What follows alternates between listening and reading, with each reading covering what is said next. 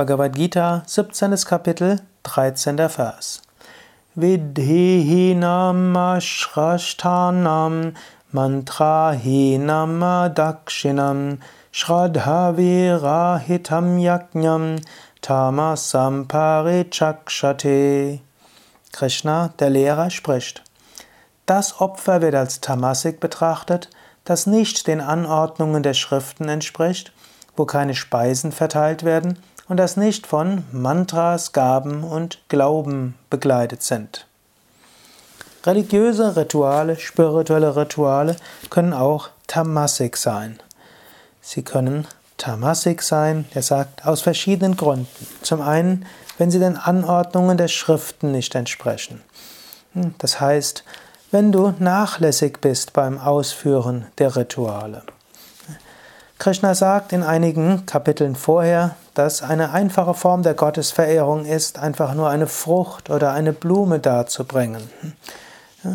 Also, oder ein Blatt darzubringen. Es braucht nicht so kompliziert zu sein.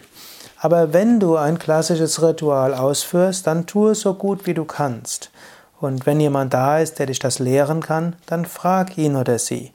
Und wenn du es lernen kannst, die Mantras gut auszusprechen, dann lerne sie.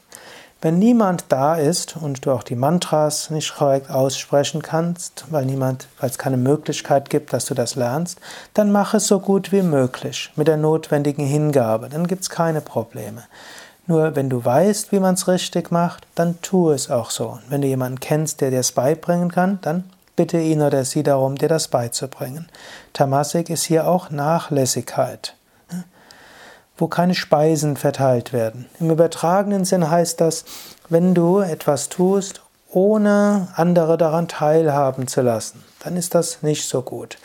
Wenn du irgendein spirituelles Ritual machst, ja, denke immer auch an andere und lasse die Kraft des Rituals auch in alle Richtungen ausstrahlen. Und natürlich, wenn dabei Prasad ja, eine Rolle spielt, dann teile das mit allen.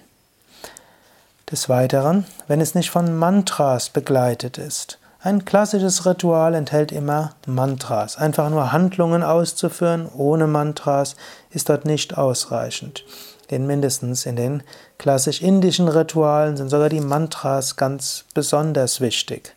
Und es rentiert sich auch zu lernen, wie die Mantras richtig ausgesprochen werden. Hier gilt auch wieder, wenn niemand da ist, den du fragen kannst, dann mach so gut wie du kannst. Aber wenn jemand da wäre und dir das zeigen kann, dann sei demütig und bitte darum, dass du es lernen kannst. Ein spirituelles oder religiöses Ritual wird auch als Tamasik bezeichnet, wenn kein Glaube dabei ist, wenn keine Konzentration dabei ist. Einfach nur etwas zu tun, ohne geistig und mit Liebe dabei zu sein, ist auch Tamasik.